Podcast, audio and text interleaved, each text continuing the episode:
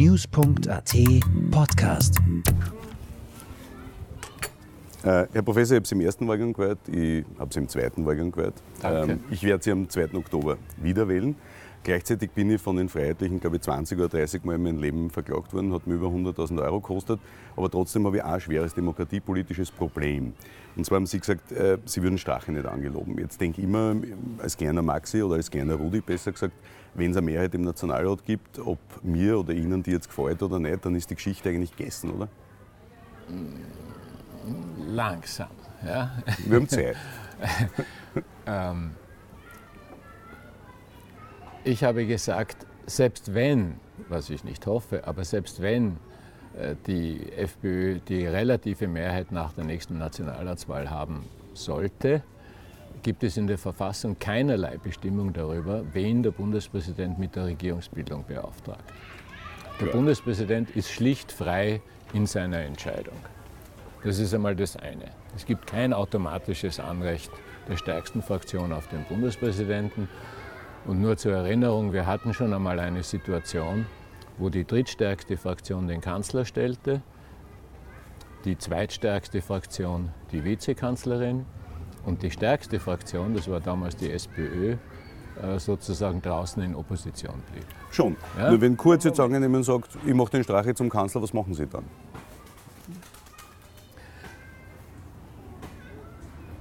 Das politische, die politische, die inhaltlich wichtige Frage ist, äh, hat Österreich ein Interesse, ein verlässlicher Partner in der Europäischen Un- Union zu bleiben, ja oder nein?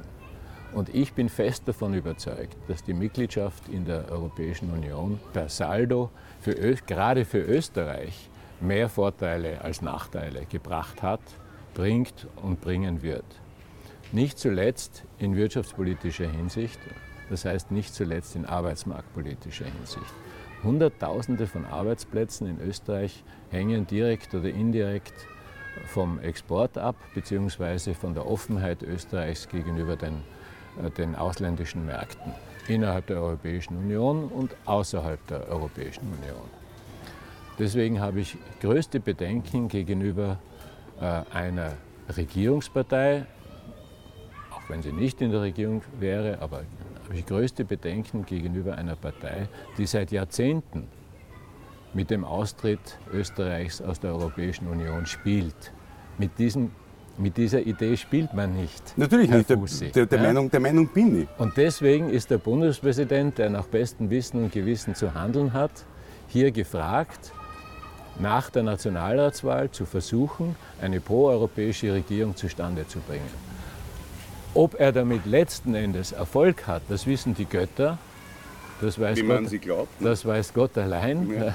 wenn man so will. Ich werde jedenfalls als Bundespräsident alles tun, um diesen Schaden, und ich halte das für den größtmöglichen Fehler, den Österreich begehen könnte, äh, die, die, sozusagen das Vereinigte Königreich, also Großbritannien, äh, nachzuahmen äh, angesichts der Situation des Arbeitsmarkts. Aber. Hofer hat ja äh, deutlich gesagt, er ist jetzt, war eh nie für den Öxit, ist ja eigentlich ein glühender Europäer.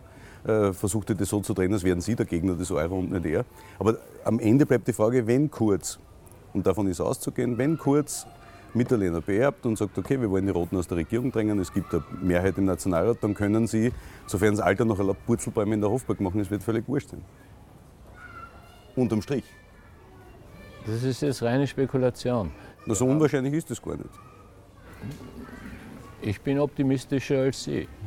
Die nächsten Nationalratswahlen, wenn sie regulär stattfinden, sind in zwei Jahren. In diesen zwei Jahren kann sehr viel passieren. Dann gibt es die Wahl und dann gibt es Wochen, manchmal auch monatelange Regierungsverhandlungen. Und dann wird man ja sehen, was dabei herauskommt. Aber Sie schließen es aus, ihn als Kanzler anzugeloben. Ich werde alles tun, damit das nicht passiert, angesichts der Ja, ja. europapolitischen äh, Positionen äh, der FPÖ, die sie über, nicht über Jahre, sondern über Jahrzehnte vertreten hat. Und insofern kann ich die Kehrtwendung, die versuchte Kehrtwendung der letzten Wochen äh, nicht wirklich ernst nehmen. Ich auch nicht. Werde ich alles tun, um das zu verhindern. Aber der Bundespräsident hat beschränkte Möglichkeiten. Ob es dann gelingt, steht auf einem anderen. Ja, aber ist es dann überhaupt taktisch gescheit, sich so festzulegen? Entschuldigung, ich habe meine Überzeugungen. Und die Leute sollen, sollen schon wissen, äh, wofür sie mich wählen. Aber Überzeugungen und Politik, gerade in Österreich, geht das überhaupt noch zusammen? Nein, so zynisch möchte ich nicht sein. Das, das glaube ich auch nicht. Man könnte sagen, in einer Demokratie hat der Wähler recht. Ich bin nicht der Meinung, dass es nicht immer so ist. Ähm, selbst es gäbe eine Mehrheit, aus was für einem Grund auch immer, finde ich das sehr sympathisch, wenn man sagt, ich bin der Überzeugung, ähm, man will das nicht. Ähm, es gibt jetzt äh, Gerichtsverfahren äh, in, in, Tirol, wo zivil- und strafrechtlich entschieden wurde, bereits in erster Instanz. Äh, und eine äh, Instanz hat entschieden, dass, man, dass es zulässig ist, Norbert Hofer Nazi zu nennen. Ist Norbert Hofer für Sie ein Nazi? Nein, weil ich finde, man sollte mit diesem Begriff vorsichtig umgehen damit nicht eine Verharmlosung des Naziregimes von 33 bis 45 unterm Strich herauskommt. Ja, damals ein echter Nazi ist ein Judenhasser gewesen. Er hat den Massenmord an den Juden in Kauf genommen, er hat den Massenmord an Roma, an Behinderten und anderen Menschen äh, in Kauf genommen. Er hat den Zweiten Weltkrieg angezettelt. Er hat das Deutschtum für überlegen, über alles andere in der Welt für überlegen äh, gehalten. Äh, ich kann nicht glauben, dass Herr Hofer diese Meinungen teilt. Aber wo steht er dann politisch? Wo würden Sie ihn einordnen? Na, wenn Sie ausländische Medien hin und wieder anschauen, äh, von der Financial Times abwärts. Gut, die sind ja von den Bilderbergern gesteuert, wie wir wissen aus freiheitlichen Kreisen. Ne? Ist ja Unsinn. Nein, wenn Sie, wenn Sie einigermaßen äh, seriöse, liberale, äh, angelsächsische, französische, äh, auch deutsche Zeitungen anschauen, äh, die halten sich nicht auf mit langen Differenzierungen. Für die ist die FPÖ eine Rechtsaußenpartei oder eine rechtsextreme Partei, je nach Autor. Und, und also rechtsextrem wäre der Begriff, den Sie auch verwenden würden? Würde ich verwenden, hätte ich keine Bedenken. Ich habe den Eindruck, dass Österreich im Rahmen dieser Flüchtlingsdebatte insgesamt nach rechts gerutscht ist. Plötzlich sind Sachen salonfähig, äh, die man früher nur unter vorgehaltener äh, Hand gesagt hat. Umso erstaunlicher finde ich in dem Wahlkampf, die FPÖ und Hofer machen kein Geheimnis daraus, dass er der freiheitliche Kandidat ist. Auf der anderen Seite ähm, gewinnen sie eine unglaubliche Breite, dass man sich fragt, also wenn ich mir einrauchen würde, wäre er wahrscheinlich nicht so breit. Ja. Ähm, die Frage für mich ist, ähm, muss man sich jetzt dafür schauen, dass man mal grüner Parteichef war, während die Freiheitlichen sind und sagen, hey, wir sind freiheitlich und wir haben die Chance auf den Sieg? Das finde ich absurd. Sie haben, ne? Na, Sie haben insofern recht. Wir haben auf der einen Seite einen Kandidaten einer Partei. Ja. Und das wird auch bei jeder Gelegenheit betont. Und Hofer selbst hat ja in den ersten sechs Monaten des Wahlkampfs keine Gelegenheit ausgelassen zu sagen, ich bin ein Freiheitlicher und ich werde auch als Präsident freiheitliche Politik machen. Und auf der anderen Seite haben Sie jemanden wie mich, der hinter sich, würde ich sagen, jetzt einmal fast alle anderen Parteien versammelt. Also die, äh, viele äh, Vertreter der SPÖ, viele Vertreter der ÖVP, viele Vertreter der Grünen, der NEOS. Frau Dr. Griss äh, hat sich damals für mich ausgesprochen und jede Menge von Leuten, die mit gar keiner Partei besondere Beziehungen unterhalten. Sonst wäre mein Wahlsieg nie am möglich 22. gewesen. Mai gar ja. nicht möglich gewesen. Die Frage, die immer ja stellt, ist, ich verstehe das, die Breite sozusagen, es gibt ja dieses Gut gegen Böse Bild immer wieder, ist ein bisschen hart, aber im Grunde, glaube ich, stimmt das sogar. Ähm, aber die Frage für mich ist, birgt diese Breite, Sie haben ja selbst aufgezählt, wer da alle aus welchen Parteien dabei ist, birgt es nicht die Gefahr, dass man sagt, das ist der Kandidat des Systems, das ist der Kandidat des Establishments und ich, der Norbert Hofer, komme da jetzt her als Vertreter des kleinen Mannes? Ja, das versuchen die ja dauernd. Äh, ich kann mich gut erinnern, äh, wie ich einmal äh, Herrn Hofer die Breite meines Personenkomitees erklärt habe und er abfällig gemeint hat, das ist ja alles Haute Volée. Ja? Haute Volée, das ist für mich die Schikaria des Landes. Ja? Das sind so die. Ich dachte, ich die Schikaria ist auf Rei Reiche Nichtstuer sind das für mich oder so. Ja? Ein total abfälliger Ausdruck für Leute, die halt in ihrem Leben schon etwas erreicht haben, ob kommerziell erfolgreich oder nicht.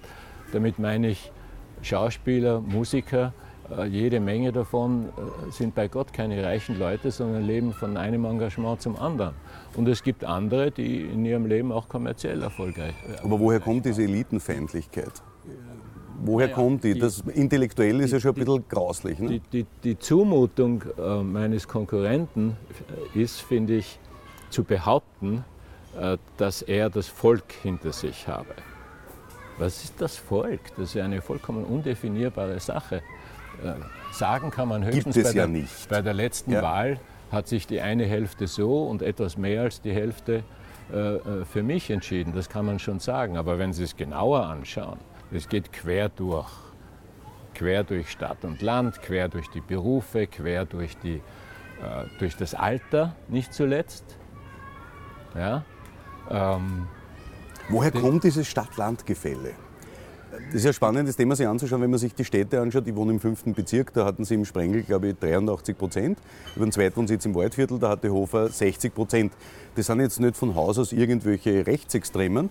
Aber wissen Sie, was mir passiert ist? Mein Baggerfahrer, der ÖVP-Gemeinderat, sagt zu mir, ja, bei ihm haben wir auch im ersten Wahlgang, glaube ich, nicht einmal 20 Prozent Kohl gewählt in einer Gemeinde, wo die ÖVP einmal 80 Prozent hat. Mhm. Und der sagt zu mir, Rudi, ich glaube, das liegt daran, dass in Wien so arg ist. Ist in Wien wirklich so arg? Dann sage ich, was meinst du damit, dass in Wien so arg ist? Und ich schwöre Ihnen, am Land äh, entsteht der Eindruck, ähm, man kann in Wien gar nicht mehr auf die Straßen gehen. Das ist so schlimm mit den Flüchtlingen und Kriminalität. Und ich frage den dann, woher hast du den Blödsinn? Ja. Und, und der sagt zu mir, na, steht in der Zeitung. Dann sage ich, na, welche Zeitung liest du? Und jetzt können Sie raten, welche drei er mir genannt hat. Sie brauchen nicht raten, ich werde es Ihnen sagen, Krone heute Österreich. Und ich persönlich bin der festen Überzeugung, dass da eigentlich die Wurzel zu finden ist. Krone heute Österreich, der Boulevard, wenn jeden Tag zu lesen ist, Türkenkrieg in Wien und Asylchaos und Überschwemmung und Überflutung. Ich meine, das ist Volksverdummung, die wir nur mit staatlichen Mitteln überhaupt am Leben erhalten. Jetzt weiß ich, dass für Sie das gefährlich ist, in einem Wahlkampf über den Boulevard irgendwas zu sagen. Aber fangt nicht da das Problem an, dass wir da ein System am Leben erhalten, auch in Wien, wofür Sie nichts können, müsst ihr jetzt die Frau Vasilako fragen. Ähm, aber wir reden immer von Bildungspolitik und, und, und, und finanzieren eigentlich mit Steuergeldern die Verdummung der Bevölkerung, die letztlich die Gesellschaft spaltet. Naja, ich sage es ein bisschen neutraler. Müssen Sie ja. Äh, wir haben tatsächlich in Österreich eine Medienkonzentration, die es in anderen Ländern in der Form nicht gibt. Also weder in der Schweiz noch in Deutschland, also nur die deutschsprachigen Länder, also die Schweiz ist kein rein deutschsprachiges Land, äh, zu nennen. Äh, ich persönlich habe diese negativen Erfahrungen nicht gemacht, mit keiner dieser äh, Zeitungen, äh, die Sie genannt haben. Obwohl Sie nichts einwerfen. Sie inserieren sehr wenig dort. Wir haben, so gut, wir haben überhaupt keine Inserate ja. geschaltet, außer, glaube ich, in der allerletzten Woche des Wahlkampfs. Das ist sauteuer und das ja, konnten wir uns nichts. gar nicht leisten. Ja. Ähm, die ich finde, das ist aber nur die eine Seite. Äh, was, was auch eine Rolle spielt und was mich auch beunruhigt ist, es bilden sich so Blasen, ja. wo man sich gegenseitig in der Meinung bestätigt, namentlich übers Internet. Das ist danach, also das Internet hat tausend Vorteile und Facebook und Google und wie sie alle heißen, ähm, äh, nutze ich auch. Aber ein Nachteil ist, dass wenn man es darauf anlegt, nimmt man nur noch das wahr, was man wahrnehmen will. Und das können irgendwelche unbegründeten Vorurteile sein. Zum Beispiel, dass in Wien der Teufel los ist. Seinerzeit bei der Oder dass Sie schon, ich habe gelesen auf FPÖ-Seiten, Entweder sollte man ihnen eine 9mm-Kugel ins Hirn jagen, sie hätten so schiere gelbe Zähne, das wäre unwürdig, sie haben lauter Metastasen im Hirn, sie haben nur, stimmt eh nicht, kann ich bestätigen, sie haben nur mehr einen Lungenflügel und eigentlich erleben sie die Angelobung eh nicht mehr. Wenn man so ein Blödsinn liest, was ein Blödsinn ist natürlich, aber geht das an, was denkt man sich da als Person? Sind das Trotteln, arme Noren oder ärgert an das? Oder man denkt, was, was denken Sie sich da, wenn Sie sowas sehen oder lesen? Na, eine Sache ist schon klar, nämlich woher das kommt. Na, das ist klar. Meine Freunde sind es nicht, das steht einmal fest. Außer es wären sehr merkwürdige Freunde, ich glaube, auf das kann man sich einigen. Ne? Das Zweite ist, äh, ich nehme das nur beschränkt wahr. Sagen wir, wenn jemand unter seinem Namen das macht und man herausfindet, wer das macht, dann wird er geklagt. Ja, da, da, hört sich der Spaß auf. Persönliche Diffamierungen dieser Art sind nicht lustig. Ähm, Wie ist das für Ihre Frau zum Beispiel? Über den Charakter dieser Leute braucht man kein Wort zu verlieren, finde ich. Wie ist das für Ihre Frau zum Beispiel? Für die, die Frauen ist es noch viel schlimmer. Ja. Viel schlimmer, das habe ich auch immer dazu ja. gesagt.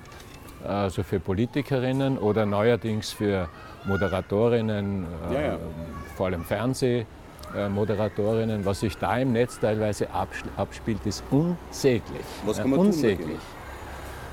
Mit Appellieren an die Vernunft allein wird es wahrscheinlich nicht getan sein, ne? Klagen, wo es geht. Okay würde ich empfehlen.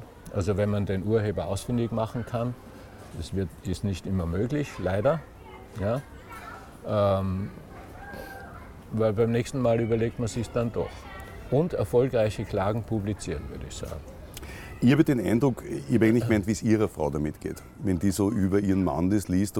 Ich weiß ja, der Wahlkampf hat ja eine Tiefe erreicht, jetzt nicht keine intellektuelle Tiefe, sondern teilweise ist das so tief geworden, dass man sich fragt, wo die Grenze ist.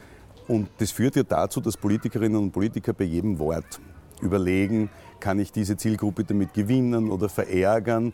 Äh, ich kann mich erinnern, ich habe gelesen, äh, jetzt hat der Van der Bellen geheiratet, wer glaubt, das nutzt dem was. Also Sie müssen ja bei jedem Schritt in Wahrheit überlegen, wenn ich mir jetzt die Schuhbandel zuerst links zubinde und nicht rechts, was heißt das dann? Wenn ich das sage, das sage, und mir ist dann aufgefallen, dass die Grünen eigentlich seit einem halben Jahr sowohl auf Bundesebene als auch in Wien gar keine Politik mehr machen, sondern dem Motto, wir dürfen jetzt ja nichts sagen, was den Sascha irgendwie gefährden könnte. Ist das der Sinn der Übung? Eigentlich, dass man alles nur noch abwägt und nicht das so macht, wie Sie am Anfang gesagt haben, man sagt das, was man sich denkt oder, oder vertritt ja, Überzeugungen? So habe ich das nie gesagt. Man, nämlich, es gibt schon den Spruch, ich glaube von Michael Häupl, habe ich das zuletzt gehört bei einem Gespräch, das, was man sagt, das soll schon wahr sein, meistens. Meistens. Äh, man muss aber nicht immer alles sagen, was man sich gerade denkt. Ne? Also das, das, ist, das ist ja nichts Spezifisches. Aus Nehmen Sie das Recht jetzt sehr, sehr oft in Anspruch für sich, dass Sie nicht immer sagen, was Sie sich denken oder hält sich das in Grenzen? Na, aber um auf Ihre Frage, es hält sich naturgemäß in Grenzen. Ich meine, der Bundespräsident äh, wird nicht herausplatzen mit der Meinung, die er jetzt gerade beim, beim, beim letzten Café hat. Das muss er sich schon überlegen, äh, wie er in der Öffentlichkeit auftritt, was er in der Öffentlichkeit sagt, was er schon sagt, aber hinter verschlossenen Türen, hinter der berühmten Tapetentür zum Beispiel. Ne? Äh, das muss man sich schon alles überlegen. Aber auf Ihre ursprüngliche Frage sozusagen sinngemäß, wie ist es mit dem Privatleben, oder? Ja. Das muss man sich vorher überlegen. Und es ist ganz klar, dass man einen Preis zahlt. Auf der anderen Seite, ich bin ja kein Neuling in der Politik. Obwohl also, spät begonnen. Ich war 50. Ja, ich war 50, wie ich zum ersten Mal ins Parlament gekommen bin. So alt werden manche gar nicht. Also insofern ist das in der Relation ja, zu sehen. Ja, aber das sind doch auch wieder 20 Jahre seit, seither vergangen. Das war jetzt für mich nicht so ungewöhnlich. Was natürlich stimmt, dass noch einmal der Fokus ganz enorm auf die Person gerichtet ist und nur auf die Person. Klar, ist ein Präsidentschaftswahlkampf. Als ich hergefahren bin, habe ich meinen Vater angerufen und ihn gefragt, du, ich rede jetzt mit dem Van der Bellen. Ähm, der hat sich mit Bauchweh gewählt, weil irgendwie hat ihm die Krise halt taugt. Und äh, sagt, was jetzt in Fragen? Nicht? Und er hat geid, ist gesagt, na warum den Strache nicht? Ja, obwohl mein Vater den Strache, glaube ich, auch nicht wählen wird. Ähm, und das Zweite war dann eigentlich äh, sofort Gebitte, ähm, frag ihn doch, ähm, wie, wie das ist mit der Asylpolitik. Und zwar aus folgendem Grund. Ähm, es gibt in Österreich keine Differenzierung in der Debatte. Es gibt entweder, das sind alles nette Menschen, die dürfen jetzt kommen und die müssen wir versorgen, und auf der anderen Seite gibt es ein Wahnsinn, es droht die Islamisierung, der Untergang des Abendlandes. Und die spannende Frage für mich ist ja, äh, wenn man sieht zum Beispiel, wie diese Erdogan-Fans da auf der Marilferstraße gewütet haben, da kriege ich auch das Gefühl und sage, das brauche ich da jetzt nicht. Ja? Also es gibt ja bei vielen Menschen, die, die von Haus aus überhaupt nichts mit rechts zu tun haben, das Gefühl trotzdem irgendwie, das kehrt da nicht her, das passt mir nicht, ich fühle mich damit unwohl. Ähm, und diesen Leuten bietet man eigentlich keine differenzierte Position an. Warum ist es das so, dass es nur dieses Schwarz-Weiß mehr gibt? Was glauben Sie? Naja, also es gibt es, ja. diese differenzierte Position, sie ist vielleicht in der Öffentlichkeit derzeit nicht so präsent. Nicht? Also es gibt die, die jeden Ausländer für einen Feind halten, die hat es immer schon gegeben. Ja, ja. Das Fremde sozusagen wird abgelehnt. Äh, und es gibt die, die sich bewusst sind, naja, erstens angesichts der Alterung, äh, des Alterungsprozesses in der gesamten europäischen Gesellschaft, als Österreicher keine Ausnahme, brauchen wir ein gewisses Maß an Zuwanderung, um die Erwerbsbevölkerung stabil zu halten. Wo wir uns aber aussuchen, ein, wer kommt. Wo man sich aus, wo man versucht, sich versucht, auszusuchen, ja. äh, wer kommt. Innerhalb der Europäischen Union herrscht bekanntlich freie Wahl des Arbeitsplatzes. Äh, also wenn jemand einen Arbeitsplatz findet, äh, das ist nicht zu steuern, unter Anführungszeichen. Was zu steuern ist, ist die Zuwanderung aus sogenannten Drittländern. Genau. Da hat man einen gewissen Spielraum. Bei den Flüchtlingen ist es wieder so, ist es wieder anders, weil die Genfer Flüchtlingskonvention und die Europäische Menschenrechtskonvention und so weiter gewisse, nach gewissen Kriterien Leuten, die in höchster Not sind, Hilfe zusagen. Und ich finde auch aus christlicher Sicht sind wir doch verpflichtet, solchen Menschen zu helfen. Sollten Sie dem Sebastian Nur, Kurz einmal sagen. Wenn es fruchtet. Es wird dann zu überlegen sein, in welcher Form. Äh, Tapetentür nehmen wir an. Ne? Aber gleichzeitig, und das macht die Schwierigkeit aus, wollen und dürfen und müssen wir ja nicht blauäugig sein. Ne? Also Österreich, sage ich oft, hat in der Vergangenheit, also in den letzten 120 Jahren einmal sicher, die verschiedensten Zuwanderungswellen gehabt, gut überstanden, das heißt die Leute voll integriert im Laufe der Zeit.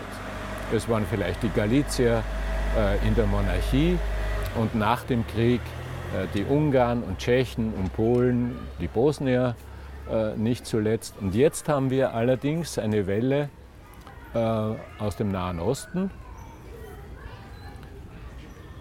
von denen viele, wenn nicht alle, muss man auch vorsichtig sein, die also alle Kriterien für Flüchtlinge erfüllen. Aber sie bringen sozusagen im Rucksack die Erfahrungen eines anderen Kulturkreises mit. Muss man schon sehen. Ja? Sie haben andere Vorstellungen vielleicht von der Gleichberechtigung von Mann und Frau. Und da brauchen wir uns jetzt nicht an die anpassen, sondern die müssen sich im Laufe der Zeit an unsere Vorstellungen. Das heißt, die Werte der Aufklärung sind zu verteidigen als Gesellschaft. Unbedingt. Ja. Nur möchte ich hinzufügen, tun wir nicht so, als wären bei uns die Werte der Aufklärung seit 200 Jahren festgeschrieben und wir alle leben danach. Nein, ich finde es ja am lustigsten, wenn, wenn Freiheitliche, die gegen die Homo-Ehe sind und gegen Ausländer ja, eh. und so nach dem Motto, unsere Frauen schlagen wir so nur selber. Also das finde ich dann immer am lustigsten. Die Freiheitlichen haben im Europäischen Parlament und anderswo immer noch gegen Maßnahmen gestimmt, die zum Beispiel äh, die Gleichberechtigung von Mann und Frau fördern. Aber jetzt auf einmal, in, aber lassen wir das dahin. Es ist schwierig. Ähm, ich, habe das letzte Mal nur lachen müssen und an Sie, äh, Sie gedacht, weil das Wort Liberalität vorkam, als der, der, der Gruppenmann der SPÖ, Andreas Schieder, anboten hat, so nach dem Motto, ja, ja, wir einigen uns jetzt aufs Burka-Verbot und dafür kriegen wir die Homo-Ehe. Das wären zwei Schritte in Richtung liberaler Gesellschaft. Und ich frage mich schon, wenn man Leuten vorschreibt, wie sie sich anzuziehen haben, wo das liberal sein soll. Ich habe da ein Definitionsproblem. Wie geht es da Ihnen damit? Ja, ja. Ist schwierig. Ja? Also ich muss einmal vorausschicken, ich habe in meinem Leben in Österreich vielleicht fünf Frauen mit einer echten Burka gesehen. Und ich bin jetzt immerhin in einem reifen Alter aber Sie bewegen sich nur in der Hot Volley, das dürfen Sie nicht vergessen. Nein, nein, nein, das, das stimmt nicht. Also es ist einmal kein Massenphänomen. Gleichzeitig muss ich dazu sagen, mir ist das ausgesprochen unangenehm, so ein Anblick, um nicht zu sagen, ein bisschen unheimlich. Was ist ja? das Unangenehme dran? Um mit, nur jemand, Bauch, oder? um mit jemand auch nur im Vorübergehen zu kommunizieren, ist es Schwierig. doch notwendig, jemanden in die Augen schauen zu können. Ja, ja. ja? Und wenn es nur en passant ist. Und das ist in dem Fall nicht möglich. Ja?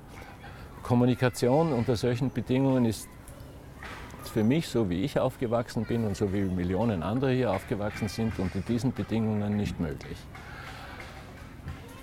Wir haben also hier ein Problem. Und es ist ganz sicher. Aber ein kleines, es gibt ja nicht viele. Ne? Pragmatische Fragen. Es wird nicht in jeder Situation schon rechtlich zulässig sein vor Gericht. Vermummungsverbot? Solange ich Professor war an der Uni in einer Prüfung, ich muss sehen, mit wem ich es zu tun habe. Ja? Beim Arzt wird es Schwierigkeiten geben und so weiter. Das sind aber pragmatische Argumente, wo es nicht geht. Ich würde schon noch lang darüber nachdenken wollen, und wie gehen wir mit dieser Frage um, ohne jetzt gleich an ein gesetzliches Verbot zu denken, weil beim gesetzlichen Verbot frage ich mich natürlich sofort, was darf jetzt die Mehrheit und was darf sie nicht? Was ist das Recht einer Minderheit, selbst wenn es der Mehrheit unangenehm ist? Also wir begeben uns hier in ein, finde ich, gefährliches Fahrwasser, wenn wir jetzt anfangen, mit Gesetzen Leuten vorzuschreiben, wie sie sich zu verhalten, zu kleiden und ich weiß nicht, was sonst noch haben. Denken wir darüber nach, wie wir die Integration fördern mit anderen Maßnahmen, nach Möglichkeit nicht gesetzlich etwas verbieten. Das riecht schon sehr stark. Aber das Gefühl haben Sie, finde ich auch. Ich habe das Gefühl, das passt doch nicht her, wenn ich sehe. Also das denke ich mir dann und sage, okay, weiß ich nicht, fühle mich nicht wohl. Ich war vor eineinhalb Monaten in einem Flüchtlingsheim und habe dort 30 Teddybären vorbeigebracht, weil ich ein Zimmer daheim habe, das zum Ausräumen war. Da waren 30 Teddybären. Und bin dann, ja, ich bin jetzt mit meinem Freund, wenn ich heimgekommen bin, einen Teddybär mitgebracht. Ja. ja. So, und irgendwann, wenn du in ein Alter kommst, wo man halbwegs ernst zu nehmen halbwegs ernst genommen werden will. Also ich habe meinen Teddybär von, von meiner kleinsten Kindheit, den ich von meiner Schwester, die älter war als ja. ich, geerbt habe, nicht weggeworfen. Aber es war nicht Nein, 30, Den, den, den Struppi, also das ist so, ein, ich weiß gar nicht, was für ein Viech das ist, den ich als Kind hatte, den gibt es noch. Der Struppi durfte bleiben, bleibe recht für Struppi. Ähm, aber den Rest habe ich in den Flüchtlingsheim gebracht und, und war dort äh, wahnsinnig erstaunt, weil dort die Leute mir gesagt haben von der Caritas, du Rudi, du kannst dir das nicht vorstellen, wir werden da ein Problem kriegen. Dann sage ich, was für ein Problem? Und die haben mich dann herumgeführt und dort waren ungefähr 80 Prozent Afghanen in dem Heim. Und das war in der Tat so, dass die mir gesagt haben, pass auf, die sind zwischen 40 und 50 Jahre alt das berühmte Wort alphabetisiert, also halt äh, nicht lesen, nicht schreiben, sehr, sehr religiös ja. geprägt, wie einfache Leute oft sind. Gibt es ja bei uns, wenn man heute nach Osteuropa zum Beispiel fährt, in Landstrichen auch noch. Ähm, und dann stellt sich die Frage, was macht man mit den Leuten? Also wenn man von Integration redet, und, und dann gibt es eh nur zwei Positionen in Wahrheit. In Wahrheit äh, sagen, die muss man mitzahlen. In Wahrheit, eine starke Gesellschaft kann das. Oder man sagt, sorry, es geht sich nicht aus, wir müssen mm, euch einladen, wieder nach Hause zu gehen. Weil die europäische Verteilung, dass die nicht funktioniert, wissen wir. Ähm, und ich glaube, dass das die Sachen sind, die eine Stimmung erzeugen, die letztlich zu diesem Themenumfeld führt, wo Hofer gar nichts machen braucht in dem Wahlkampf in Wahrheit und wo sie eigentlich keine Chance dagegen haben, gegen dieses Themenumfeld, weil, weil, weil die Leute es, glaube ich, so empfinden und sagen, okay, da haben wir ein Problem und komplexe mm, Antworten will ja keiner hören. Aber dass wir das Problem haben, beschreiben Sie ja auch, glaube ich. Ne? Ja, sicher. Nicht das Problem, wir haben verschiedene Probleme. Ja. Also erstens einmal würde ich nicht alle in einen Topf werfen. Es stimmt, dass unter den äh, Afghanen einige sind, ich weiß nicht wie viele, die tatsächlich Analphabeten sind. Unter den Syrern hingegen, die Syrer haben ein jedenfalls für dortige Verhältnisse international gesehen ein gutes Ausbildungssystem äh, für, für Kinder, Jugendliche und junge Erwachsene. Also bei denen ist das, äh, da werden Sie kaum Analphabeten finden. Ich frage mich ja andererseits, der junge Afghane, der Analphabet ist, angenommen, ja, und der sich durchschlägt über Persien, den Irak, die Türkei bis nach Österreich, der muss Fähigkeiten haben, die ich vielleicht nicht hätte. Ja, das finde ich ja am lustigsten, dass die Leute, die sozusagen, deren einzige Fortbewegung im Leben ist, äh, vom Wirtshaus zum Auto, das vor dem Wirtshaus steht, zu gehen, dann mit dem Auto zu Hause fahren, sich auf die Couch zu setzen und äh, bitte, liebe Frau oder Alte, wahrscheinlich auf Wienerisch, bring mir ein Bier. Also sehr bequem leben, dann sagen, Wahnsinn, die, die Zuwanderer, die wollen sich im Sozialsystem nur richten über Leute, die zu Fuß von Griechenland nach Österreich gehen, wo ich nicht in der Lage bin, zu Fuß von da ins Büro zu gehen, obwohl es im selben Bezirk liegt. Also das finde ich relativ spannend. Was mich interessiert ist, ähm, wir haben darüber gesprochen, dass die Grünen ihre Politik ein bisschen eingestellt haben, ähm, auch rund um die, die, die, die, Anfechtung. Und es gab auch im, im, im, im, ersten Wahlgang so ein bisschen Angriffe auf Gries. Die Gries hat sich dann für sie entschieden, hat sich relativ lang Zeit lassen. Und mir ist da eine Szene eingefallen aus dem Wahlkampf, wo die Kandidaten auf Puls 4, glaube ich, war es, ähm, Dinge gemacht haben, wie sie prüfen lassen von irgendwelchen Leuten, ich habe keinen Job, können Sie mir bitte einen Job geben? Ähm, Kochen war, glaube ich, nicht dabei, aber irgendwie mit anderen Gästen essen und so. Also unwürdigste Dinge. Ich bin vom Fernseher gesessen und habe gesagt, bist du deppert, warum gibt es da Van der Bellen oder jeder andere oder jede andere dafür her und sagt nicht einfach, Entschuldigung, das hat mit dem Präsidenten nichts zu tun, vergesst es, ich bin nicht der Quotenkasperl. Warum haben sie dann nicht gesagt, sorry, nicht besser, ich gehe in der Zwischenzeit eine rauchen, mache den Plätzchen allein. Ja. Gute Frage, oder? Ja. aber Sie müssen sich. Ja, gute Frage, ja. Sie müssen sich vorstellen, Sie gehen da in eine Sendung und Sie wissen nicht genau, was da passiert. Und Sie sind dann überrascht, überrascht was passiert. Und jetzt sitzen Sie da und denken sich, Herrgott nochmal, ja, das habe ich mir jetzt gerade noch gebraucht. Ja. das habe ich jetzt gebraucht. Soll ich jetzt aufstehen und gehen? Soll ich protestieren oder soll ich halt das Spiel mitmachen? Es dauert noch zwölf Minuten. Ja? Im Zweifel sagt man, okay, ja, das mache ich, mach ich nicht noch einmal, ja, okay. aber die zwölf Minuten halte ich noch aus. wenn es ums Aushalten geht, mein Vater hat mir eine zweite Frage mitgegeben und die finde ich irrsinnig spannend eigentlich, weil ich mir das ehrlich gesagt auch überlegt habe. Ja. Ähm, Sie sind mit 50 in die Politik gegangen, waren, waren Parteichef, waren dann noch im Landtag, haben sich neu verliebt, was schön ist. Ja. Ähm, sagt der Strache auch immer, die Kraft der Liebe und so, also Liebe ist ja was Wunderbares. Ähm, warum tut man sich das noch an? Sie könnten jetzt sagen, okay, ich genieße jetzt mein Leben, fahre mit meiner Pension herum, tue ein bisschen unterrichten, weil so lässig ist das ja nicht. Ich kenne das Geschäft jetzt auch schon lange. Äh, was ist das, dass man sagt, ich muss jetzt meine Heimat schützen vor der Blauen Republik oder hey, ich möchte jetzt einmal wissen, ob ich quasi einmal wirklich in Verantwortung komme und nicht nur Oppositionspolitiker bin. Was ist das, was einen so reizt, dass man es gewinnen kann? Ist es das? Oder ich verstehe sie wirklich eigentlich nicht. Ja? Weil sie vermitteln oft den Eindruck so, gut, das machen wir jetzt halt, aber so, dass sie jetzt sagen, Wahlkampf ist ungefähr der, der erotische Traum ihrer Jugend, den Eindruck habe ich nicht. Ne? Also, dass nicht? man jetzt sagt, nicht zwingend. Ja? Also, dass das jetzt, ich meine, man merkt, sie reden gern mit Leid und alles, aber das, das, dass man sich das antut, ich würde das nie machen, ich verstehe das nicht. Ja? Was, was, was war die Überlegung, dass man es gewinnen kann? Oder erklären Sie mir ich verstehe es wirklich nicht. Echt? Ja. Ach, das finde ich nicht so schwer zu verstehen. Ne? Was habe ich mir letztes Jahr überlegt? Was verlangt das Amt? Kann ich das? Ich glaube schon. Ja? Das eher Verbindende nach innen, die Vertretung, das Repräsentieren Österreichs nach außen, kann ich das. Will ich das? Ja, es interessiert mich schon. Das ist noch ein neuer Lebensabschnitt, ja. Ich finde, das ist interessant genug. Ist es wichtig? Ja. Und ob es wichtig ist, hängt nicht zuletzt ab von der Konkurrenz um den Posten. Das war damals natürlich nicht klar abzusehen, wer kandidiert, aber unter den Absehbaren habe ich mir gedacht. Naja, Gegen Erwin Bröll wäre lustig gewesen, oder? Interessante, interessante Situation, absolut. Erwin Bröll war damals quasi Fixstarter. Da habe ich mir gedacht, naja, trotzdem, für nichts gehe ich nicht in den Wahlkampf. Also wenn ich, keine, wenn ich mir nicht vorstelle, ich habe eine Chance, mache ich das nicht. Aber unter diesen Kandidaten, die absehbar sind, habe ich eine. Wenn Franz Fischler für die ÖVP kandidiert hätte, wenn äh, Barbara Brammer noch gelebt hätte, die hätte ich unterstützt. Wenn Ausnummer noch, fällt mir noch, wenn Gitti Ederer für die SPÖ kandidiert hätte, hätte ich nicht kandidiert. Weil erstens halte ich die für ausgezeichnete äh, Kandidaten für das Amt des Bundespräsidenten und zweitens denke ich mir, äh, hätte ich dann kaum Chancen gehabt. Es gibt jetzt äh, ein paar aktuelle Themen, würde ich gerne ansprechen, weil es ja mm, spannend ist, Ihre Position dazu zu hören. Es gibt jetzt rund um diese Notverordnung wieder einen irrsinnigen Streit.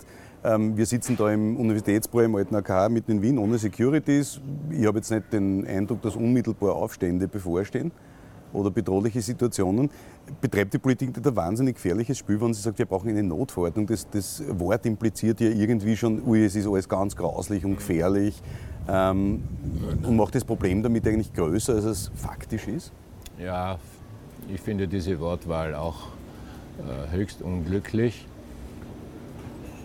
Man muss schon sagen, aber im Hintergrund ist doch, wir haben die Flüchtlingswelle 2015 einigermaßen in den Griff bekommen, was Unterbringung betrifft, was jetzt die kommenden Verfahren betrifft. Bei den Deutschkursen hapert es noch hinten und vorn, aber jeder weiß, was an und für sich zu tun wäre.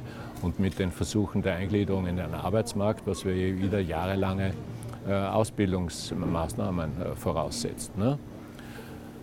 Aber jedem Realisten ist auch klar, jedes Jahr können wir das, packen wir das nicht. Wenn das 2016, 17, 18 auch so sein sollte, dann haben wir ein echtes Problem und dann ist die europäische Solidarität aber wirklich gefordert. Ne? Also so gesehen habe ich Verständnis dafür, dass man sich den Kopf darüber zerbricht, was wäre wenn.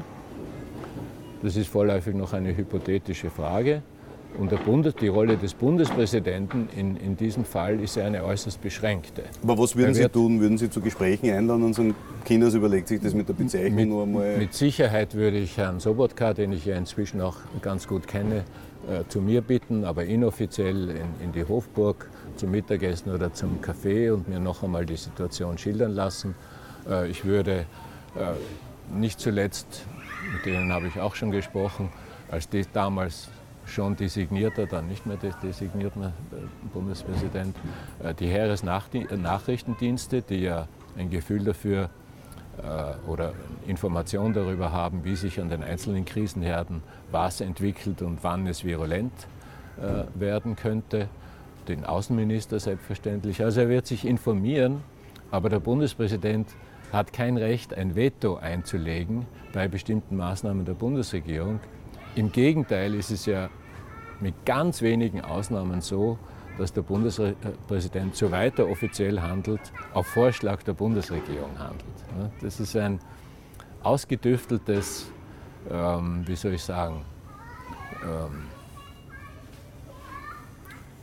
im Englischen dieses Checks and Balances System, wie sagt man das auf Deutsch? Also ein, ein Gefüge von, von, von, von Machtverteilung, äh, das, glaube ich, einen guten Sinn hat.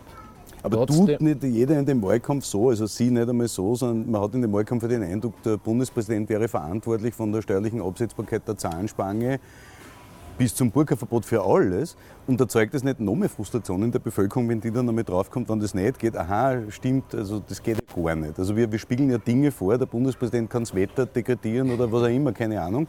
Ähm, beschädigt das nicht das Amt letztlich? Wenn man da vorgaukelt, da ginge es um, keine Ahnung, jede innenpolitische Frage hat der Bundespräsident mitzuentscheiden. Das ist doch ja. das ist absurd. Ähm, das war ein bisschen so Februar, März in ja. den ersten Monaten des Wahlkampfs. Äh, das Gefühl hatte ich damals auch. Auch in den Fragen, die ich von Journalisten, Journalistinnen bekommen habe, wo ich sagen musste, liebe Leute, aber interessante Frage, ich habe dazu eine persönliche Meinung, aber der Bundespräsident hat da wenig Einfluss darauf. Ja. Äh, ich glaube allerdings, dass sich das verändert hat seit der Regierungsumbildung. Äh, vorher äh, herrschte offenbar in breiten Kreisen der Bevölkerung die Auffassung, da, da geht nichts weiter, da passiert nichts. Und daher die Hoffnung, jetzt haben wir eine, eine, eine Wahl anstehend, die, die vielleicht auch in dieser Situation etwas ändern kann. Mit Übertreibungen wiederum dann, äh, auch auf Seiten meines Konkurrenten. Ich kann mir vorstellen, dass es eine Aussage in einem Fernsehinterview Sie werden sich noch wundern, was alles geht, inzwischen bereut. Ja? In der Sache hat er ja insofern recht, als die Verfassung von 1929 tatsächlich in Krisen oder dem, sagen wir so, dem Bundespräsidenten Rechte einräumt, die zu bei einem Missbrauch oder bei einer nicht wohlüberlegten Handlung tatsächlich ernsthafte Schwierigkeiten hervor. Sollte man das ändern? Ich habe angeregt, dass nach der Wahl, natürlich nicht vor der Wahl, aber nach der Wahl sich die besten Verfassungsjuristen und anerkannte äh, Politiker, Politikerinnen zusammensetzen und überlegen, ob die 29er Verfassung in dieser Form auch im 21. Jahrhundert noch angemessen ist. Ich persönlich habe dazu keine abgeschlossene Meinung. Ich habe aber selbst mit Erstaunen festgestellt bei der Vorbereitung äh, letztes Jahr, ähm, was theoretisch alles möglich ist, was halt in den 70, letzten 70 Jahren kaum, ähm, außer in, im, im, äh, jedenfalls nicht angewendet wurde, nicht real angewendet wurde. Aber der Bundespräsident kann sich seine eigene Krise bauen wenn man so will. Also naja, er kann nach, dem, nach der 29er Verfassung von 1929 zum Beispiel die Regierung entlassen. Das ist schon eine schwer, äußerst schwerwiegende Maßnahme. Und was ist dann? Weil die Mehrheiten im Nationalrat bleiben ja deswegen, sind ja deswegen noch nicht verändert. Das ist eine sehr theoretische also, Diskussion natürlich. Ne? Naja, naja, Herr Fussi. Also wenn, man die, wenn, wenn Hofer, was würde Hofer machen? Hofer würde die Regierung zu sich bitten und würde sie mit Themen vor sich hertreiben und würde sagen, na, ich hätte gern bei dem Punkt, dass da jetzt was passiert, ui, das hat sie ja nicht erledigt. Das hat er ja in den ersten sechs Monaten so des Wahlkampfs explizit so geschildert. Bevor er zum glühenden Europäer wurde. Nach dem Brexit. Genau. Aber in den äh, Wahlen bis zum 22. Ja. Mai hat er das so geschildert und die 29er Verfassung gibt das her. Sie gibt es her, dass er die Regierung mahnen darf, natürlich, das darf er. Er kann sie entlassen. Er kann Neuwahlen erzwingen, indem er eine neue Bundesregierung äh, bestellt, die nichts anderes tut, als rechtzeitig einen Neuwahlantrag zu stellen, bevor sie dann vom Nationalrat einen Misstrauensantrag äh, bekommt. Also da gibt es schon Möglichkeiten, wo ich mich frage, setzen wir uns zusammen und überlegen, ob das zeitgemäß ist. Apropos Verfassungsjuristen, es gibt jetzt die Diskussion wieder vom Heinz Mayer begonnen, ähm, die unglücklich ist aus meiner Sicht, ähm, weil er seine Meinung gewechselt hat. Äh, nicht wirklich gut begründet, finde ich, aber okay, ist ein Nebenthema. Ähm, ich habe mir gedacht, was denkt sich jemand, der, ich verwende jetzt hier Arschknapp, ja, der Arschknapp so eine Wahl gewinnt ja, und dann im Palais Schönburg hingeht, seine Rede halt, die ganzen Medien sind da und sie denkt, boah, jetzt ist der Schaß, verzeihen die Ausdrucksweise, endlich vorbei. Ähm, und dann gehen die her und sagen, na, wir würden da gerne anfechten, bringen eine offensichtlich vorbereitete Anfechtung äh, ein, weil in so kurzer Zeit so eine Anfechtung zu schreiben, ähm, Böhmdorf ist zwar ein begnadeter Anwalt, aber ich glaube, ohne Vorbereitung geht es nicht. Ähm, mit was für einem Gefühl geht man da jetzt ein und sagt, haben Sie jemals das Gefühl gehabt, die nehmen mir meinen Sieg weg? Jetzt nur im Bauch, nicht im Kopf. Im Kopf dafür sind sie gescheit, aber naja, es gab schon einen Satz von Präsident Holzinger, äh, wo ich mir gedacht habe, ne, das hättest du jetzt sparen können. Nämlich einer seiner ersten Sätze bei der mündlichen äh, Verkündung des Spruchs war, äh, es gibt keine Gewinner und Verlierer. Ja, Gerade habe ich die Wahl gewonnen und soll ich kein. ich meine, okay. Haben Sie damit gerechnet, mit der Aufhebung? Oder haben Sie am Anfang gedacht, okay, das ist halt jetzt der Schmäh, um das zu befeuern, weil die Freiheitlichen sagen, ja, die Basis habe ich so einen Druck gemacht, äh, haben ja diesen Betrugsvorwurf eigentlich ständig artikuliert äh, mit Pflegeheimen und was weiß ich. Ähm, wo, ich, nichts wo nichts herausgekommen ist. Wir wissen, dass es keinen einzigen Betrugsfall gibt. Das behauptet auch in der Anfechtung niemand. Ähm, aber das Spannende ist doch, dass da rauskam bei diesem Urteil, dass so gut wie alle Wahlen der letzten, weiß ich nicht, 40, 50 Jahre hätten aufgehoben werden müssen und führt jetzt zur absurden äh, Situation, wenn wir bei Sobotka waren, dass es einen Wahlleitfaden gibt. Jetzt darf man niemanden mehr fotografieren, wenn er wählt. Das heißt, theoretisch könnten sie jetzt im Trainingsanzug wählen gehen, das wäre eben wurscht. Ja. Ähm, müsste ich mich aber im Wahllokal umziehen. Im Wahllokal umziehen. Davor stehen, sich, stehen sicher die Journalisten. Aber die Frage ist doch, ähm, ist das praxistauglich, ähm, dieses Wahlrecht? Also dieses, äh, wir wissen, wie das im Ort rennt. Ja? Wenn du hast 50 Wahlkarten, dann sagt man, gut, bevor wir jetzt, wir wollen endlich auf Bier gehen, jetzt zählen wir die auch noch schnell aus und unterschreiben wir halt, dass wir es auszählt haben. Ist das nicht überschießend, was der VfGH da gemacht hat? Es ist nicht meine Aufgabe, die Entscheidung des VfGH zu, zu kommentieren. Ähm, um auf Ihre erste Frage zurückzukommen, ja, ich habe mit der Aufhebung gerechnet, aus dem okay. schlichten Grund, weil mir verschiedene Juristen gesagt haben, pass auf, die bisherige, die Rechts bisherige Rechtsprechung des VfGH war so und so. Äh, das könnte bedeuten, dass Sie jetzt äh, die gesamte Wahl auf, aufheben. Ja. Ähm, was wollte ich noch sagen? Nicht-Juristen wenn ich mit den Leuten auf der Straße rede, ich selber bin ja auch kein Jurist, ähm, verstehen nicht. Die wollen nicht nochmal wählen gehen, das sind Ach, die Leute, das, oder? Ja, aber das finde ich ein schwaches Argument. Ja. Das ist eine halbe Stunde Lebenszeit. Ja, ja. ins Wahllokal zu gehen und dort das Kreuzel zu machen und einzuwerfen. Also wenn das zu viel an Aufwand ist, dann frage ich mich, wie viel Demokratie wert ist. Also dieses Argument kann, okay. ich, kann ich nicht akzeptieren. Ja? Ähm, ähm, na, die, die wirkliche Bürde, wenn man so will, tragen die Wahlkampfteams und die Kandidaten und alle diese Leute, die jetzt freiwillig spenden. Sie haben über eine Million gesammelt jetzt oder so? Ne? Wir haben schon über eine Million wirklich privater ja, Spenden von Privatpersonen. Ähm, das fällt ja alles nicht vom Himmel. Ja? Aber im Übrigen, weil Sie gesagt haben, ja, die letzten 40 Jahre Wahlen müssten dann auch ungültig sein. Das ist ein schönes Lehrbeispiel für den simplen Spruch, nur wo kein Kläger, da kein Richter. Aber hat halt niemand geklagt. Hat niemand geklagt. ist nicht diese, diese Schlampigkeit, die der VfGH da aufgezeigt hat, wir haben da gerade Störgeräusche neben, ähm, diese Schlampigkeit, das ist ja der, der, der österreichische Schlendrian, wenn man so will. Ich habe jetzt gerade, äh, was Ihnen in einem Interview irgendwie nicht so erlaubt ist, geraucht. Und ich habe irgendwo einen Satz gefunden vom Heinz Fischer, der gesagt hat, naja, wenn er dann einzieht in die Hofburg, dann wird man schon einen Platz finden, wo er rauchen kann. Wo jeder sagt, na klar, wenn er rauchen will in der Hofburg, soll er rauchen. Aber eigentlich ist das genau diese österreichische Schlampigkeit, wo man sagt, Rauchverbot in öffentlichen Ämtern. Aber ist eh nicht so. Also die Schlampigkeit liegt dem Österreicher ja inne ein bisschen. Das macht uns ja liebenswert. Ich finde das einen sympathischen Zug grundsätzlich. Schon, oder? Na, sicher. Okay. Ich, ich will nicht alles und jedes, wie man in Deutschland sagen würde, Bier ernst nehmen. Wenn, der Wahlkampf ist ja jetzt noch nicht wirklich angelaufen. Also Sie gehen, gehen im, sind im Land sehr aktiv. Der Hofer war jetzt, glaube ich, in, in, in Zagreb, wo seine Frau gepostet hat, schöne Grüße aus Slowenien, was ich sehr lustig fand. ähm, aber die Rolle der First Lady ist eh beschränkt auf Karitatives, also da braucht man eh keine außenpolitische Erfahrung.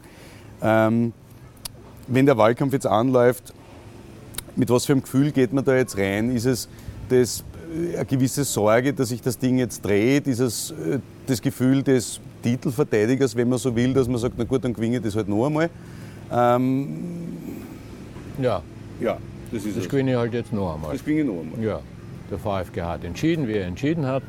Respektiere ich voll, voll, voll und ganz. Okay. Und jetzt ist am 2. Oktober halt eine Neuauflage. Man soll nur nicht so tun, als ob es eine schlichte Wiederholung wäre. Ne? Eine Wahl wiederholen kann ich binnen drei Tagen von Ja, mir ja. aus ja? oder einer Woche. Aber in drei Monaten oder vier verändert sich die Welt. Ich meine, die, die Erde dreht sich weiter. Äh, Es sind Leute gestorben, die vorher wahlberechtigt waren. Es werden Leute 16, die dürfen trotzdem nicht wählen. Also Weil da gibt schon, Wahllisten gleich- gibt schon bleiben. skurrile Sachen dabei. Aber die Frage ist, wenn wenn man jetzt, äh, ich sage 20 Prozent in Österreich interessieren sich wirklich für Politik und informieren sich öfter. Der Rest, viele davon kriegen es am Rand mit und ein großer Teil mittlerweile, wir wissen ja Nichtwählerzahlen, sagt, die machen eh was wollen. Also da, diese Politikverdrossenheit, vor allem Politikerverdrossenheit, schlägt immer weiter durch. Wenn Sie jetzt jemand fragt, der mit Politik nicht so bewandert ist, was sagen Sie denn, was das entscheidende Argument ist, Sie zu wählen? Also nicht bei dieser Wahl interessanterweise. Glauben Sie nicht? Ich hätte nie gewonnen. Ich hätte nie den Vorsprung aufholen können, den Hofer gehabt hat, Ende April gegen, und dann Ende Mai doch noch aufzuholen. Und fast niemand hat es geglaubt, außer meinem Team und mir, wenn man ehrlich ist, oder? Haben Sie daran geglaubt? Ich habe es gehofft. Ja, gehofft, das ist was anderes. Gewählt hätte ich nicht. Ja, eben. Ja, und es ist gelungen. Das ist aber nur gelungen, weil hier das Gegenteil von, von Politikverdrossenheit aufgetreten ist plötzlich und sich sehr viele bewusst geworden sind, hier geht es schon um eine Richtungsentscheidung. Vielleicht kurz ausgedrückt zwischen einem proeuropäischen, weltoffenen Österreich einerseits und einem eher rückwärtsgewandten, äh, abgeschotteten Provinzösterreich auf der Gegenseite. Ja? Sonst wären nie so viele junge Leute von sich aus auf die Straße gegangen und von sich aus gesungen in der U-Bahn in Wien. Ich meine, wann hat es das je gegeben? Eh nicht. Die Frage ist nur, ob das wahnsinnig gescheit ist, wenn man der, der anderen Hälfte sagt, das hat das Provinzösterreich. Provinz ist was Sympathisches für mich, Okay. aber nicht, wenn es eine Abschottung bedeutet gegenüber dem Rest der Welt. Das ist nicht das, was wir brauchen. Das Kaunertal ist, wenn Sie so wollen, Provinz in dem Sinn, das ist keine Stadt, das ist, eine, das ist ein bäuerliches Tal. Aber offen sind die gegenüber neuen Entwicklungen. Apropos neue Entwicklungen, es gibt ähm, jetzt diese Idee dieser 1-Euro-Jobs. Was ich irrsinnig interessant finde, weil man immer davon ausgeht, eigentlich Arbeit ist ein gewisser Wert. Ne? Die Arbeit muss einen Wert haben. Und da sagt man jetzt, okay, Leute, die für nichts zum Brauchen sind, kann man wenigstens gemeinnützig Häuseln putzen lassen oder Parks. Ähm, ist das nicht ein Schritt jetzt zu weit? Oder ist das wirklich Grundlage für Integration, Vorbereitung am Arbeitsmarkt? Ich frage was Sie einer vorher, äh, nachher machen, wenn er zuerst Häuseln putzt. Äh, und wenn er dann die Qualifikation hat, Häusl zu putzen, einen Park zu reinigen, nimmt er dann nicht den Leuten den Job weg, die das jetzt machen? Also ist das aus Ihrer Sicht ein ausgegorener Vorschlag oder ist das unter den Begriff Populismus abzulegen? Ich würde es nicht von Haus aus ablehnen. Äh, Wie hat der Karl Eiginger gesagt, also der Chef des WIFO, äh, sinngemäß doch, naja, wenn es der erste Schritt äh, ins, ins Arbeitsleben ist, dann zu, ist es zu begrüßen, wenn es ein, ein, ein, eine neue Form des Lohndumpings, also der Verdrängung am Arbeitsmarkt von, von normal bezahlten Jobs ist, dann ist es abzulehnen. Diese Gratwanderung, das ist eine Gratwanderung, davon bin ich auch überzeugt. Ja. Es ist auch die Frage, was denn nun eine gemeinnützige Arbeit ist, die derzeit nicht gemacht wird. Weil wenn sie gemacht wird durch, durch äh, Angestellte oder Arbeiter, was weiß ich, dann findet ein Verdrängungsprozess statt äh, durch diese sogenannten 1-Euro-Jobs. Und 1 Euro pro was pro Stunde ist ja nun wirklich nicht sehr viel, oder? Da gibt es ja die Idee, diesen Niedriglohnsektor so wie in Deutschland aufzubauen. Sie sind ja Ökonom. Blöde Idee eigentlich oder gescheite Idee? Es kommt darauf an. Ich meine, man muss sich schon darüber im Klaren sein, dass nur im Zimmer sitzen und warten, ist, glaube ich, schon das Allerschlimmste. Ja, aber die dürfen ja, ja nicht einmal was anderes. Also Asylwerber, sie können Eben. nur Eben. Ne? Also ich, hab, äh, ich war, ja auch zu Besuch im einen oder anderen äh, Heim, das Asylwerber äh, beheimatet unter Anführungszeichen. Und die haben übereinstimmend geschildert, das Schlimmste ist das Warten, das Warten auf das Erstgespräch. Ja? Und manche dieser Leute, ich habe ein Heim in Oberösterreich in Erinnerung, aber es gilt sicher für andere genauso, manche sitzen da seit Monaten und warten auf das Erstgespräch. Und wenn das Erstgespräch vorbei ist, ist passiert dann auch noch nichts. Ja, aber Entschuldigung, versagt da nicht die Politik völlig, wenn ja, man so lange warten haben, muss? Wir haben, we- wir haben da zu wenig Personal, zu wenig geschultes Personal und sind halt im Moment überfordert gewesen, sage ich einmal, ne? weil niemand mit, diesen, äh, mit diesem plötzlichen Andrang gerechnet hat. Und insofern hat es schon einen Sinn, darüber nachzudenken, wie bringen wir sie denn sinnvoll aus dem Haus raus einmal. Ja? Und wenn es das, ich weiß nicht, das Zusammenrechnen äh, vom gemähten Rasen ist, äh, was halt sonst keiner macht. Wenn das gewährleistet werden kann, dass es sonst keiner macht und es eine sinnvolle Sache ist, finde ich, ist dagegen nichts, dagegen nichts einzuwenden. Die Gewerkschaft hat genauso recht, wenn sie sagt, Achtung, Achtung, Lohndumping wollen wir nicht. Die Diskussion, der Vergleich mit Deutschland, mit dem Niedriglohnsektor ist ja deswegen auch interessant. Jetzt gibt es neue Zahlen. Ähm, in Deutschland hat, glaube ich, ein Budgetüberschuss im ersten Halbjahr von irgendwas über 10 Milliarden Euro, während wir, glaube ich, einen Abgang von 6,6 Milliarden haben. Eine niedrigere Steuer- und Abgabenquote und wir diskutieren jetzt darüber, wie man sozusagen die Einnahmen für Sozialversicherungssystem verbreitern kann. Stichwort Digitalisierung. Ähm, diese Maschinensteuer, Wertschöpfungsabgabe, ähm, gibt es viele Ökonomen, die sagen, das ist eigentlich innovationsfeindlich, könnte uns sozusagen im Wettbewerb äh, schaden. Ähm, ist es die gescheitste Idee oder sollte man nicht lieber bei Vermögenszuwachssteuern oder sonst wo oder von mir aus auch bei der, jetzt kommt der Schmäh des Tages Verwaltungsreform, ähm, ansetzen? Oder ist es nicht wieder nur eine Steuer, wo die sagen, bitte, irgendwann ist doch einmal Schluss? Sie fragen jetzt nach meiner persönlichen Meinung, nicht nach der des Bundespräsidenten. Weil das ist, No eine, ja nicht, ja. das ist eine, eine, Ja. eine klassische Sache, wo der Bundespräsident zwar irgendwie im Vorfeld an Diskussionen Ja, ja. beteiligt ist, in der Regel ähm, äh, hinter, hinter verschlossenen Türen und sich informieren lässt. Das Gesetz aber, wie immer es heißt, was immer da drin steht, unterschreibt, weil mit Ja. seiner Unterschrift bestätigt er nur, nur unter Anführungszeichen, ist schon auch wichtig, das verfassungsmäßige Zustandekommen Genau. des Gesetzes. Er bestätigt nicht, dass es seiner Meinung nach Sinn ein gutes. Ja, ja, Gesetz ist, Sinn macht und so weiter. Aber Ihre persönliche Position ist? Meine persönliche Position ist, ich kann mich vage erinnern, äh, seinerzeit, aber das ist ja mehr als 20 Jahre her, an die damalige Diskussion über die Wertschöpfungsabgabe. Und ein heikler Punkt damals, glaube ich, mich zu erinnern, war die Bemessungsgrundlage dieser Steuer. Und die Bemessungsgrundlage damals war verdammt ähnlich der Bemessungsgrundlage der Mehrwertsteuer. Legte auch schon der Name äh, nahe, weil Mehrwert und Wertschöpfung. Ja, ja. Ne?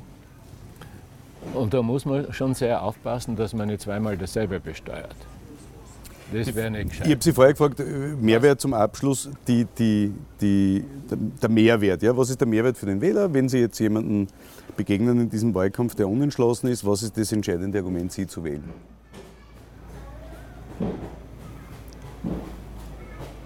Entweder weil sie meine Positionen namentlich hinsichtlich der pro-europäischen Haltung billigen und gutheißen und weil sie mich für einen verlässlichen, ähm, wie soll ich sagen, Partner halten. Oder weil sie mich zwar nicht mögen, aber den Gegenkandidaten noch weniger. Muss man ganz offen sagen. Es gibt auch die Wahl des kleineren Übels. Das hätten Sie aufs Plakat schreiben können, Van der Bellen wählen, das geringere Übel. Ja, das schreiben sie aber nicht auf ein Plakat freiwillig, oder? Gut, Herr Professor, viel Spaß im Wahlkampf glaube ich, kann ich nicht wünschen. Ich kann einen spannenden Wahlkampf wünschen, spannende Begegnungen. Danke. Ähm, Ja, und am dritten werden wir Sie dann fragen, wo Sie als erstes hinfahren oder wo Sie als erstes als Privatmann auf Urlaub hinfahren. Was es wird, werden wir sehen. Nächste Woche äh, unterhalte ich mich mit Norbert Hofer. Ja. Haben Sie einen Tipp, was ich Ihnen Gemeines in einer Streitfrage fragen könnte? Fragen Sie ihn, wie viel Kreide er schon gegessen hat. Und was die Tonne kostet am Weltmarkt zurzeit. Danke fürs Gespräch. Danke auch.